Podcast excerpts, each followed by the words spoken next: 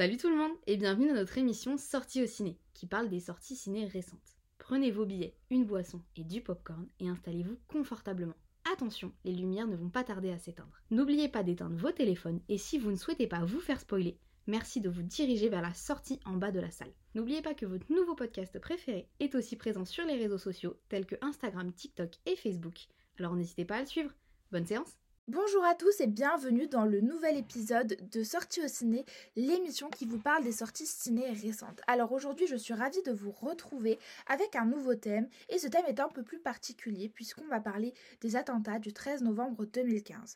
Nous allons parler de cela à travers deux œuvres cinématographiques, donc le nouveau film de Cédric Jiménez Novembre et le documentaire Fluctuact Nek Mergitour qui est sur Netflix. Pour un petit peu introduire hein, Cédric Jiménez, je vais vous parler de Bac Nord. Bac est un film qui est sorti en 2020 et qui parle donc de l'affaire des policiers trafiquants qui en fait récupéraient les doses de drogue qu'ils confisquaient aux dealers pour les revendre derrière et empocher l'argent. Euh, ce film est, très bien d'ailleurs si vous voulez aller le voir, euh, je vous le conseille vivement. Il est avec Gilles Lelouch et euh, François Civil notamment.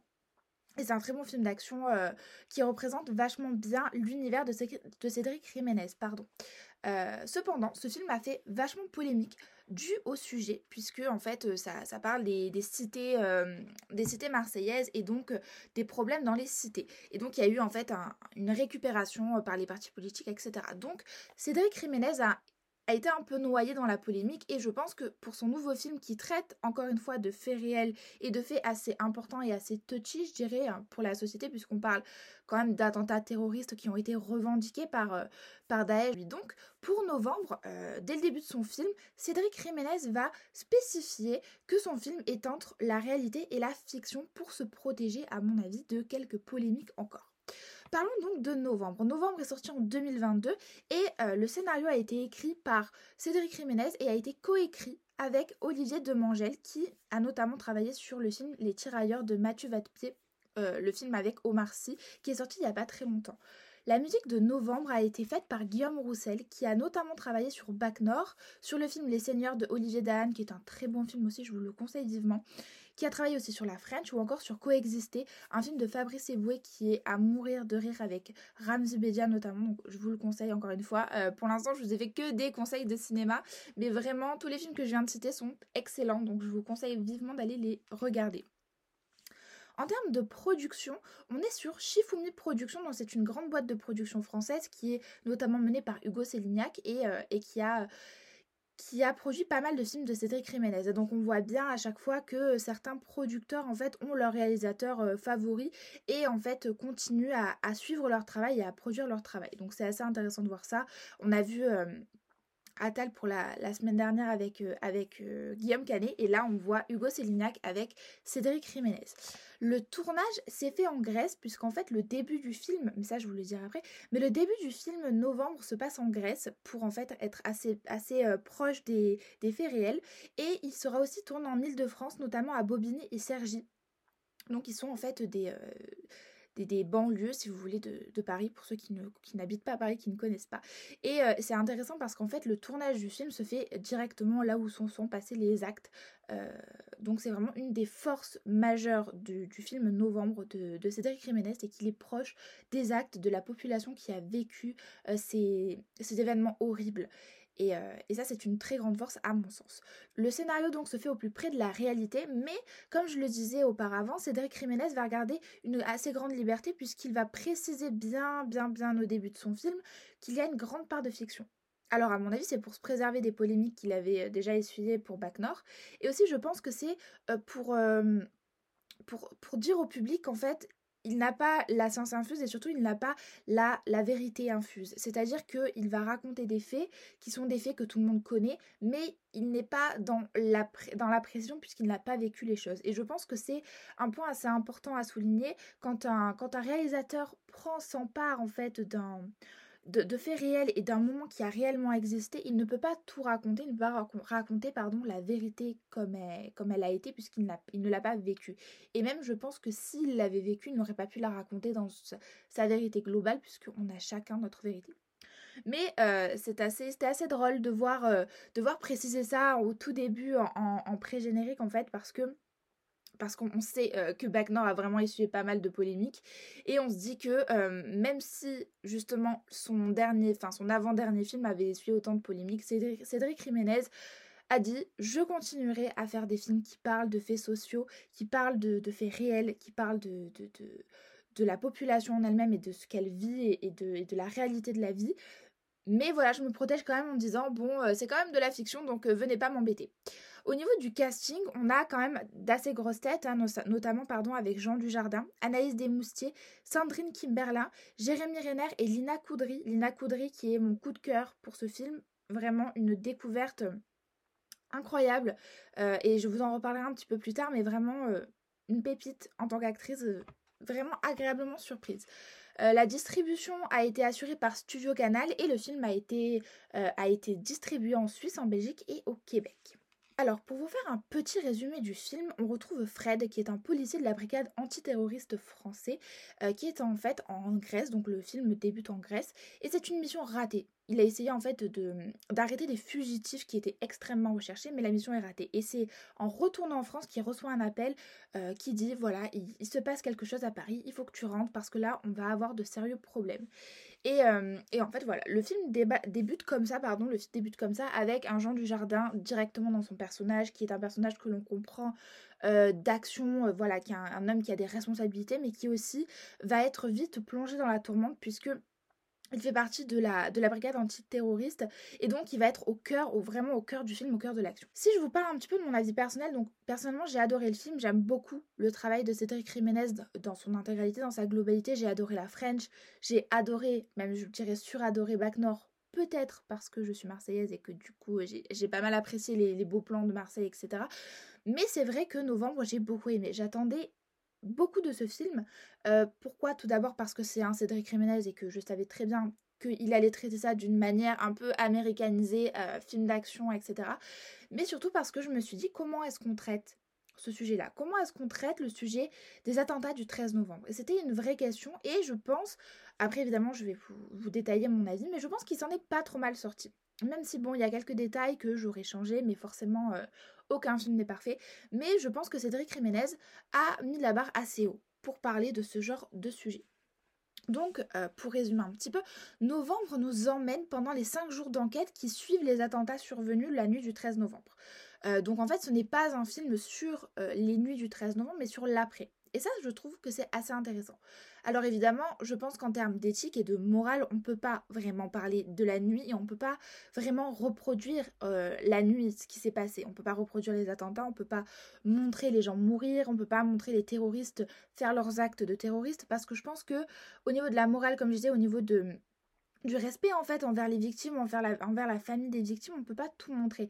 Donc c'est assez judicieux, assez malin, intelligent euh, de la part de Cédric Jiménez de prendre les 5 jours d'enquête qui suivent. Alors évidemment, on a quand même ce petit morceau parce que euh, je pense que la curiosité a été assouvie euh, par, par le réalisateur puisqu'il nous donne quelques minutes des attentats. Il nous donne quelques minutes des nuits du 13, de la nuit pardon, du 13 novembre. Et, et ça, c'est au tout, vraiment au tout, tout, tout début. Et je trouve que c'est bien parce que au moins on se dit que euh, il n'a pas eu peur de représenter un petit peu les faits, mais il ne s'y attarde pas trop parce que pour lui c'est pas le plus important. Le plus important c'est ce qui s'est passé après parce que finalement on sait tous ce qui s'est passé ce soir-là. On ne sait pas tous ce qui s'est passé ensuite. Euh, voilà. Euh, donc je disais bien, il y a une contextualisation des faits euh, juste au début, puisque on retrouve Fred en Grèce. On comprend donc qu'il y a des fugitifs, donc des, salafistes qui, sont recherchés et qui ont fui en Grèce. Donc voilà, on, sent qu'en fait le film n'est pas juste là pour expliquer ce qui s'est passé, mais c'est vraiment une sorte de cours d'histoire ou de cours d'éducation civique, je sais pas exactement. Et, et ça c'est vachement bien parce que ça allonge le propos, ça élargit en fait la perspective du film et on n'est pas simplement voilà coincé dans ce dans ce film qui parle du des attentats terroristes du 13 novembre. C'est un sujet je pense qui est tellement lourd à porter, qui est tellement lourd à traiter qu'il fallait absolument pouvoir l'élargir en fait, l'agrandir et, ne pas étouffer son spectateur. Donc ça c'est assez judicieux je trouve de la part du de la part du réalisateur. donc en fait, cette mission en Grèce échoue. C'est une pure, euh, c'est un pur échec. Et donc, comme je vous l'ai dit, Fred revient vite en France. Et en fait, l'un des premiers sentiments que j'ai ressenti personnellement, alors Personnellement, je suis quelqu'un d'hypersensible, euh, donc euh, je sais pas si c'est très objectif ou pas ce que je vais dire, mais bon, euh, vous me direz vous, hein, n'hésitez pas d'ailleurs à nous donner votre avis sur les films, sur nos réseaux sociaux, vraiment n'hésitez pas, moi j'aimerais vraiment avoir vos avis à vous, mais voilà, le premier sentiment que j'ai ressenti, euh, c'est l'intimité. En fait, c'est ce côté intimiste.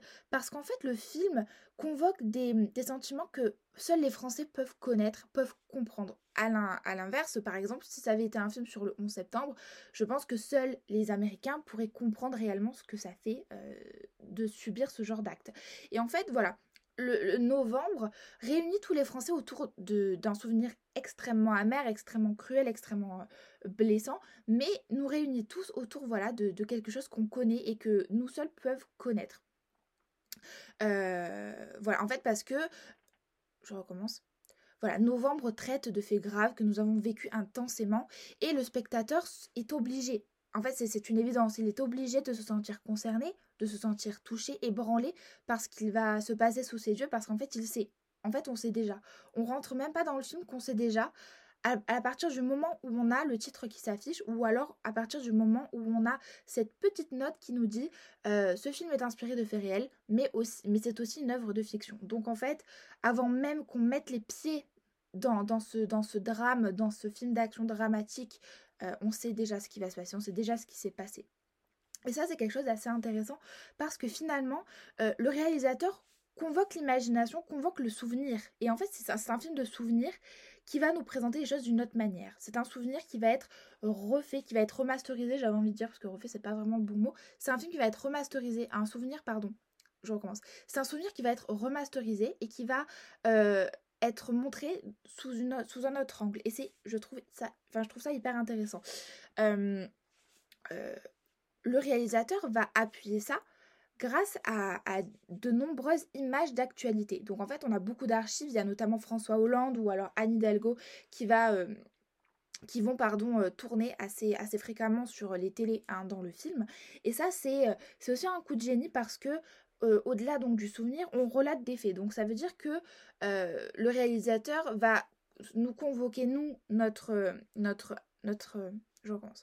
Donc en fait, le réalisateur va convoquer notre sensibilité, notre sensibilité lointaine qu'on a eu pendant les attentats, mais va aussi convoquer ce qu'a fait le gouvernement, les messages qui sont passés sur les télés, les informations, les archives, etc. Et les archives, c'est encore une fois un moyen de réunir le citoyen français, les citoyens français. Le sentiment, c'est euh, le français en lui-même en tant que en tant qu'individu sensible.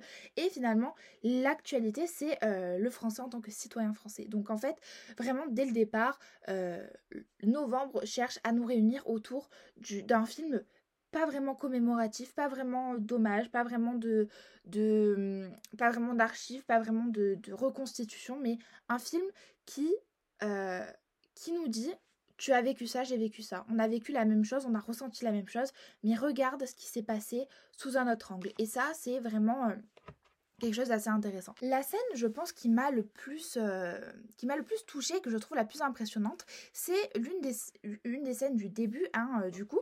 C'est la scène où on est dans les bureaux de la police et dans les bureaux de surveillance de la police et où, comme une musique, en fait, les sonneries de téléphone commencent à monter. Voilà. En fait, c'est une scène qui est assez, assez particulière parce qu'en fait, on arrive donc dans ces, dans ces locaux de la police, dans ces locaux de surveillance. Donc, on voit des écrans, on voit des téléphones, il y a énormément de monde dans la pièce. Et on ne sait pas trop. On ne sait pas trop où on est, on ne sait pas trop ce qui va se passer. Et finalement, il y a un téléphone qui sonne. Un deuxième, un troisième, un cinquième, un sixième, un dixième. Et finalement, c'est une musique de téléphone qui sonne. On a les voix des personnages qui décrochent qui prennent des notes, qui, qui enregistrent les informations. Et finalement, encore une fois, le spectateur sait déjà ce qui se passe. Il sait déjà ce que ce qu'entendent les personnages au téléphone. Ils savent déjà, euh, ils connaissent déjà la gravité de la situation. Et je pense que euh, le fait que le spectateur sait avant les personnages les horribles choses qui se passent dehors, euh, c'est un détail très fort et c'est le détail qui, je trouve, change tout le film. En fait, c'est la barrière du quatrième mur qui se brise, qui s'effondre comme le mur de Berlin voilà, euh, je devais faire une comparaison nulle, je suis désolée. Euh, voilà, c'est le quatrième mur qui s'effondre. Et finalement, on est dans cette pièce, on est avec eux, on répond au téléphone, on sait ce, qui se passe, on sait ce qui va encore se passer parce que on a encore une fois qu'au début de la nuit, à ce moment-là. Et on sait ce qui va se passer après coup après les enquêtes, après les attentats, on sait la balade des Anglais à Nice, on sait ce qui va se passer. Et c'est vraiment c'est ce, sentiment de, savoir et en fait on a de la peine. On a de la peine pour les personnages parce qu'on se dit ah putain mais si vous saviez, si vous savez ce qui vous attend, vous n'êtes pas prêts les gars, raccrochez ce téléphone. Il faut pas écouter parce qu'en fait le pire arrive, le pire n'est pas encore passé. Alors, un autre fait hyper intéressant du film, c'est qu'aucune victime n'est identifiable. En réalité, euh, comme je vous l'ai dit, le film ne se focalise pas sur les attentats en eux-mêmes, donc sur les faits du, 13 novembre 2015, la nuit du 13 novembre 2015, mais se concentre en fait sur les cinq jours d'enquête après ça.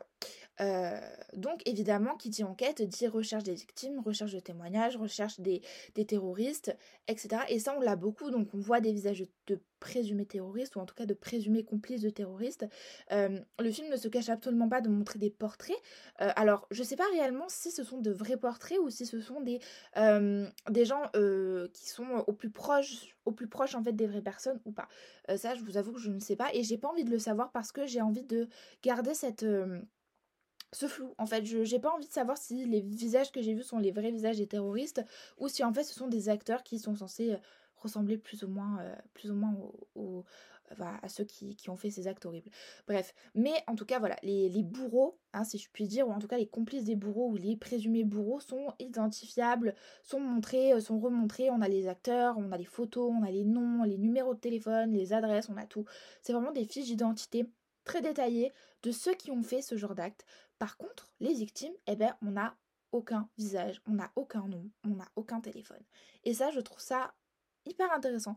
Pourquoi je trouve ça intéressant? Parce que euh, finalement, on a en fait ce, côté un peu euh, euh, biphase, hein, j'aime bien appeler ça biphase, parce que c'est on a le bourreau et la victime, hein. le méchant, le gentil, ça c'est un peu un schéma qui malheureusement se retrouve dans beaucoup de films, mais surtout dans beaucoup de systèmes, dans beaucoup de, beaucoup de, situations. Et finalement, ici, on a le méchant, le gentil, hein, le méchant qui est le terroriste et le, gentil qui est la pauvre victime du terroriste. Finalement, hein, c'est assez bête et méchant, mais c'est comme ça.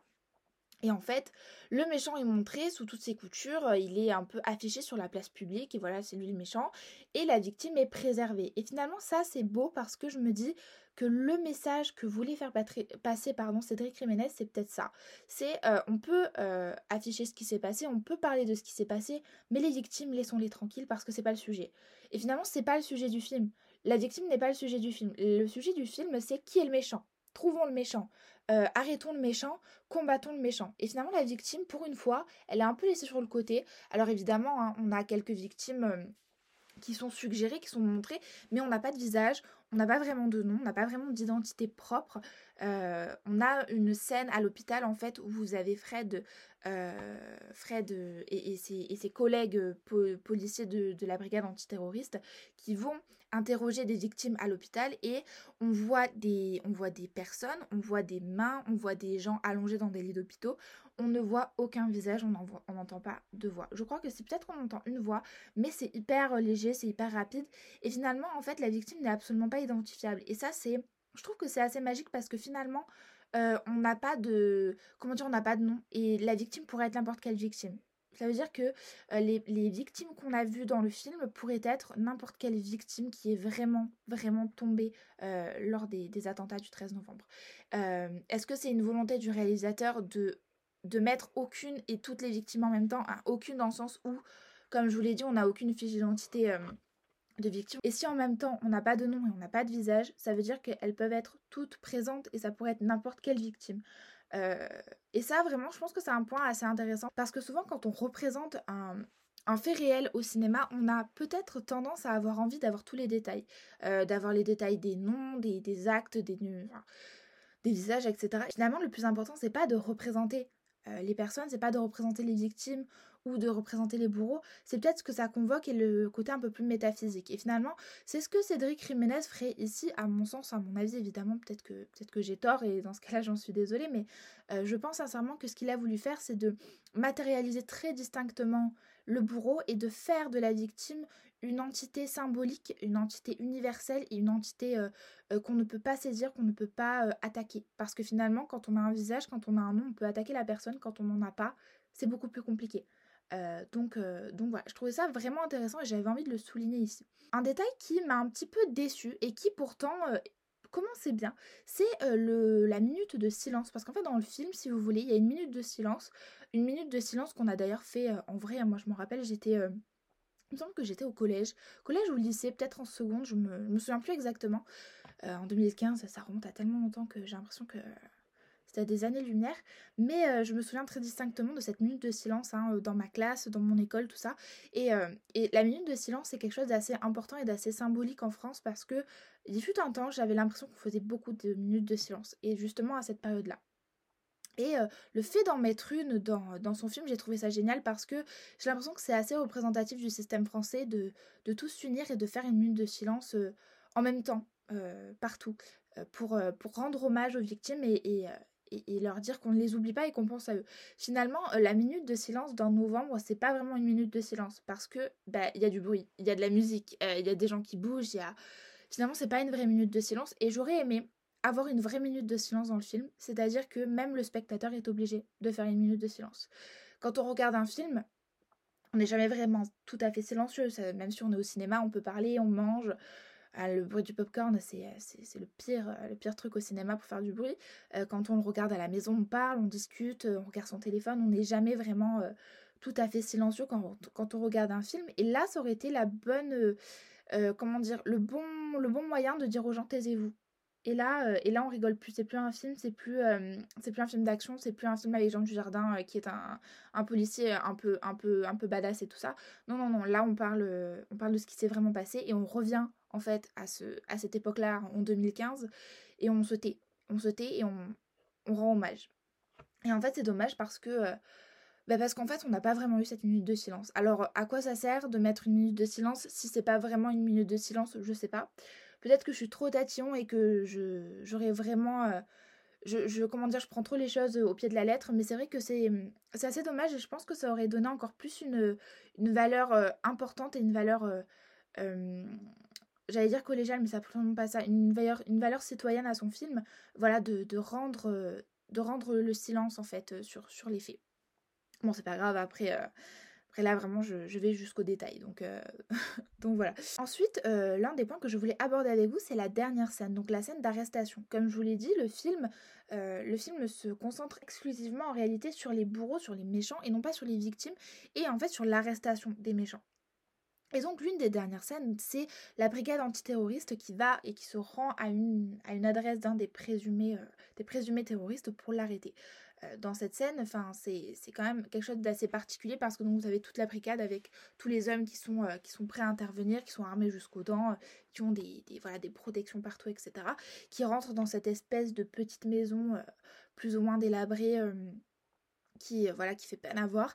Et, et en fait vous avez un espèce de duel un peu comme une guerre froide en fait entre les deux. Donc vous avez les forces de l'ordre d'un côté et les terroristes de l'autre avec la cousine d'un des terroristes hein, qui qui, en fait qui le couvre et qui et qui savait qui savait ce qu'il avait fait mais qui se retrouvait en fait dans la situation où elle ne pouvait pas faire autrement que de l'aider et de le couvrir. Et finalement c'est un bain de sang euh, et c'est une histoire, enfin ça c'est un vrai événement, hein, ça s'est vraiment passé comme ça. Vous avez même un chien qui a été tué par les terroristes, qui est une scène atroce, mais à partir du moment où il y a un animal qui meurt dans un film, c'est atroce. Hein soyons honnêtes entre nous. Euh, et en fait, cette scène, je l'ai trouvée incroyablement horrible, mais incroyable quand même, parce que vous avez tout qui saute. Il y a tout qui saute. En fait, c'est la réalité des choses. C'est-à-dire que le côté cinématographique prend vraiment pas, prend pas vraiment le dessus dans le sens où euh, on a la réalité qui prend le dessus, si vous voulez. Euh, dans un film quand vous avez tout qui saute, que vous avez euh, voilà des tirs de partout, que vous avez du feu, que vous avez des explosions, que vous avez des, injures qui sont lancées et tout ça, c'est plaisant dans le sens où c'est le but d'un film d'action. Vous voyez quand je, parle évidemment d'un film qui est complètement fictif et où il n'y a aucune part de réalité. Et là en fait c'est cette partie du film d'action que vous, que vous attendez avec impatience où voilà il y a le grand duel de fin, il y a le grand combat et vous voulez savoir qui gagne et finalement là vous n'avez pas envie de savoir qui gagne parce qu'en fait il n'y a personne qui va gagner parce qu'en fait tout le monde a déjà perdu. Euh, les terroristes ont perdu parce que euh, finalement bah, ils vont mourir, hein, je vous spoil, mais ils vont mourir sous les, sous les feux des forces de l'ordre et, euh, la France a perdu parce qu'elle a été meurtrie. Et en fait c'est un, un, moment qui a été hyper dur à regarder, non pas parce qu'il est, il est gore ou parce qu'il montre des choses atroces de manière très très explicite, pas du tout. C'est juste que en fait, on comprend la gravité des choses et on comprend que, que, le, la, que la France a touché, est arrivée en fait à, un point de non-retour. Voilà, et quand on entend ben, justement la jeune cousine, la jeune femme hurler Non, s'il vous plaît, laissez-moi sortir, et en fait vous vous dites que Peut-être, après évidemment il y a toujours ce côté fictif, donc je ne sais pas exactement euh, ce qui est vrai, ce qui est faux, et je veux pas le savoir en réalité parce que je pense que ça, ça changerait complètement la, vue que j'ai du film. Mais quand on entend cette femme hurler de, pouvoir sortir et qu'on pense qu'elle ne peut pas sortir parce que son cousin doit l'empêcher de sortir, à mon avis, hein, c'est comme ça que je l'imagine, mais à mon avis, euh, bah, c'est horrible parce qu'on se dit que cette femme a vraiment crié dans la vraie vie. Elle a vraiment hurlé et, euh, et finalement elle est vraiment morte sous les, feux des, forces de l'ordre qui n'avaient peut-être pas le choix, qui avaient peut-être le choix, on ne sait pas. C'est pas le sujet de toute façon, mais voilà. Et en fait, cette, dernière scène, elle est, euh, elle à la fois euh, incroyablement belle cinématographiquement, ça me fait mal de le dire, mais ouais, belle cinématographiquement et horrible à regarder euh, quand on sait ce qu'elle convoque et ce qu'elle et ce qu'elle représente en réalité. Voilà. le film Novembre se termine sur un silence extrêmement pesant euh, qui en fait parle beaucoup. C'est un silence qui parle. Et c'est dommage parce que du coup, le silence, on l'a quand même à la fin, alors que j'aurais bien, j'aurais bien aimé l'avoir pendant la minute de silence. Hein, je le redis, mais je suis. Ouais, je suis, je suis chiante parfois, je suis désolée. Euh, mais finalement, voilà, le film se termine sur un silence extrêmement pesant, mais qui dit énormément de choses. Et ça dit surtout, ça fait que commencer, soyez prêts pour la suite. Euh, en fait, le film s'arrête au bout de 5 jours d'enquête, mais, euh, et le spectateur s'arrête au bout de 5 jours d'enquête en se disant bon bah ça y est c'est fini. Mais non, parce qu'en fait finalement l'enquête elle, continue et encore aujourd'hui, hein, puisque on, a, on a des terroristes qui ont été jugés il n'y a pas très longtemps, donc finalement l'enquête n'a jamais arrêté et elle ne s'arrêtera à mon avis jamais puisque, euh, puisque bah, la justice euh, n'a de cesse de découvrir des choses. Et, et voilà, et je trouve que c'est assez cruel d'un côté de nous arrêter ici parce que 5 jours c'est pas beaucoup et on a envie de savoir plus ou peut-être qu'on n'a pas envie de savoir plus et tant mieux parce que 5 jours c'était long, je ne sais pas. Je pense que ça dépend de, la personne, de, la vision des choses et tout ça, mais, euh, voilà, au final, ce, silence pesant nous, en dit beaucoup plus que ce qu'il ne croit.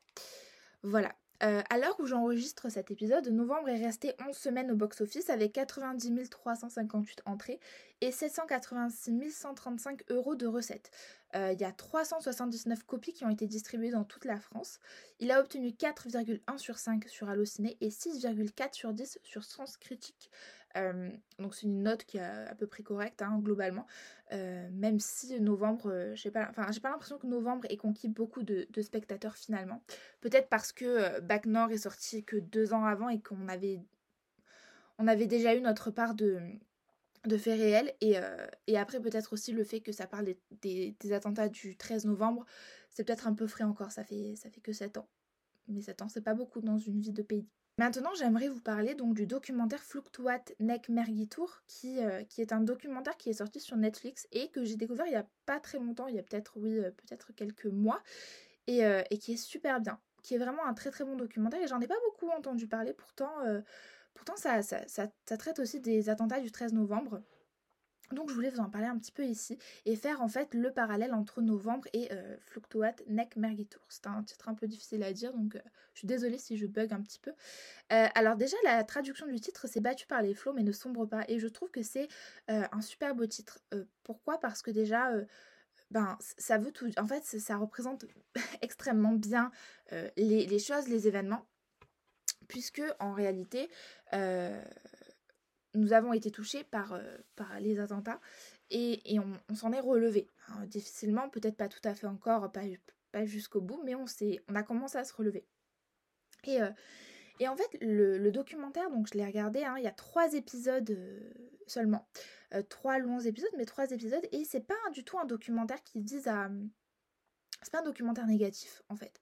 C'est pas du tout un documentaire positif non plus d'ailleurs, mais c'est plus un documentaire neutre qui relate des faits, qui donne la parole à des gens et qui ne cherche ni à condamner ni à euh, vous voyez ce que je veux dire? Enfin, c'est assez particulier, c'est un ton qui est assez particulier que je trouve hyper intéressant parce que finalement, on a parfois tendance à penser que quand on parle de terrorisme, quand on parle d'attentats dans un pays, on est obligé de condamner des gens, on est obligé d'avoir un discours euh, féroce, de plaindre des victimes.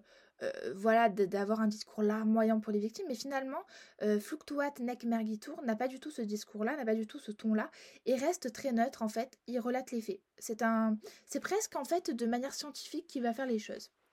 Alors le documentaire a été réalisé par Jules et Gédéon Naudet, qui sont deux réalisateurs français qui vivent aux États-Unis.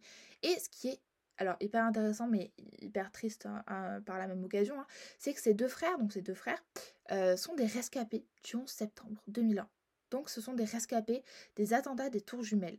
Alors incroyable parce que c'est deux Français donc qui sont aux États-Unis qui ont vécu les attentats du 11 septembre, qui n'ont absolument pas vécu les attentats du 13 novembre parce qu'ils n'étaient pas en France et qui font donc du coup quand même un documentaire sur les attentats du 13 novembre.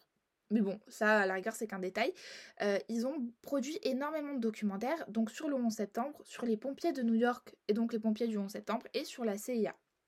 Donc ils ont quand même un peu cette culture et cette habitude en fait à, voilà, à parler de, ce genre d'événements, notamment de leur, de leur documentaire Fluctuat Nec Mergitur, que ce n'est ni un témoignage ni une enquête, c'est un récit à hauteur d'homme. Donc c'est bien ce que je vous disais, le ton, le ton ne se prête ni à un témoignage, ni à une enquête, ni... Euh, à une dénonciation, c'est vraiment un récit. Voilà, on raconte l'histoire de gens qui ont vécu quelque chose d'atroce. Et en fait, on va pas vous raconter, c'est eux qui vont vous raconter.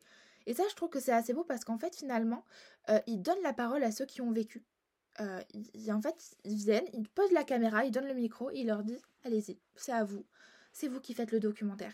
Et ça, je trouve ça assez beau parce que je pense que le cinéma ne donne pas assez euh, la parole aux, aux, victimes, mais de manière tout à fait neutre. Voilà.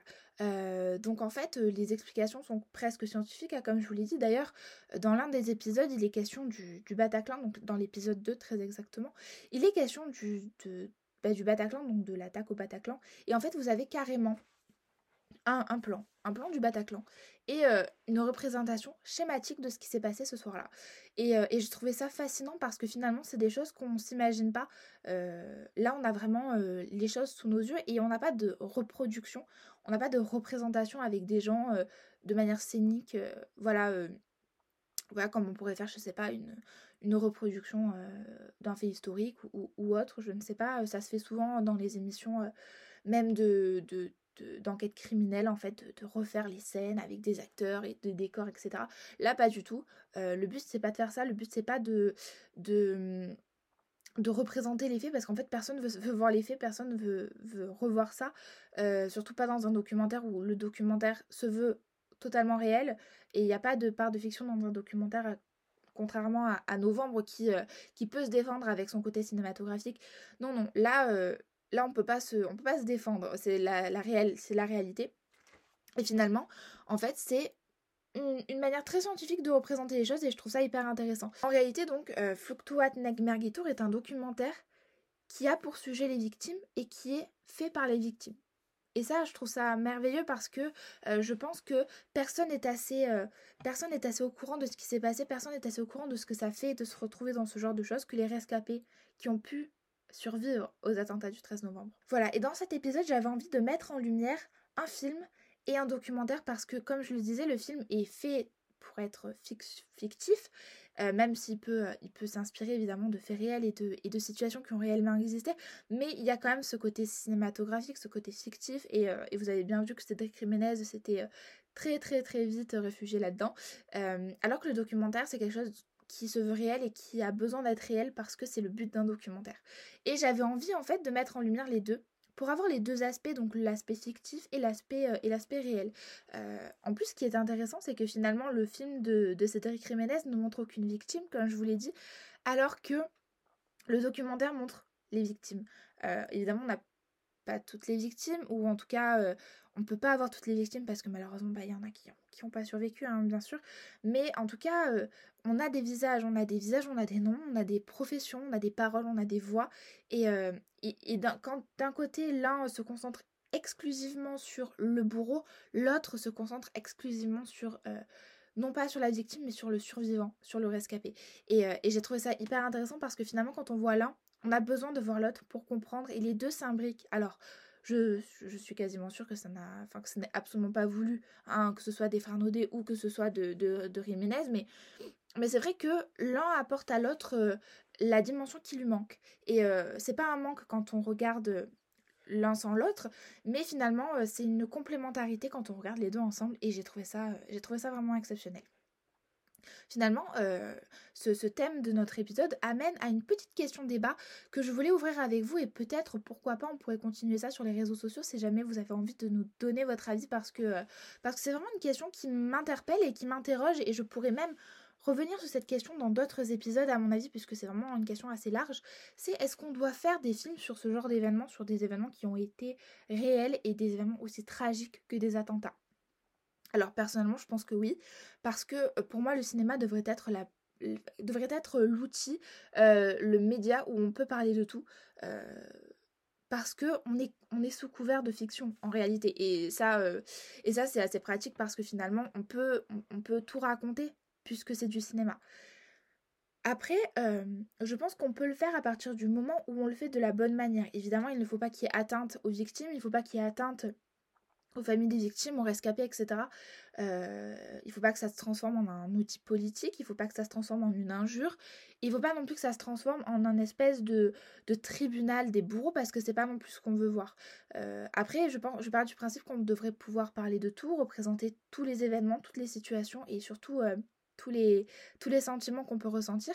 Novembre, au-delà d'être un film d'action, parce que de toute façon, Cédric Jiménez nous a bien prouvé que c'était un réalisateur de films d'action, c'est je pense aussi un film qui, euh, qui est hypersensible et qui, euh, et qui en fait convoque chez nous l'hypersensibilité, qui convoque aussi le souvenir, qui convoque aussi la commémoration et qui convoque aussi euh, la réunion. Parce qu'en fait finalement après les attentats du 13 novembre, on s'est tous réunis, on a tous allumé nos bougies, on est tous sortis dehors et on a tous dit que, que, voilà qu'on était contre le fait de, que notre pays soit attaqué.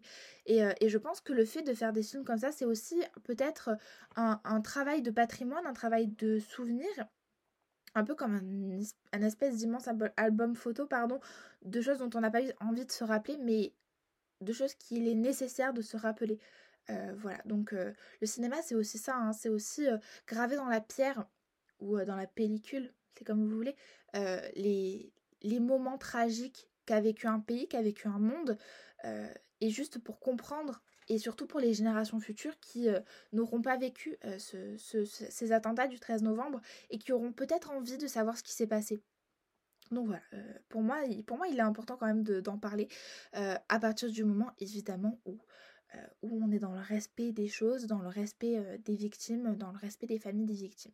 Voilà, en tout cas, euh, j'espère que cet épisode numéro 2 vous aura plu. N'hésitez pas à nous suivre sur les réseaux sociaux, évidemment. Et euh, je vous retrouve la semaine prochaine pour un nouvel épisode sur un film qui n'a absolument rien à voir avec ce dont on vient de parler. Voilà, à la semaine prochaine L'épisode d'aujourd'hui touche à sa fin. Merci beaucoup pour votre attention. Il est à présent autorisé de faire du bruit et vous pouvez même rallumer vos téléphones. Merci de ne pas oublier vos effets personnels et on se revoit mercredi prochain à 8h. Générique?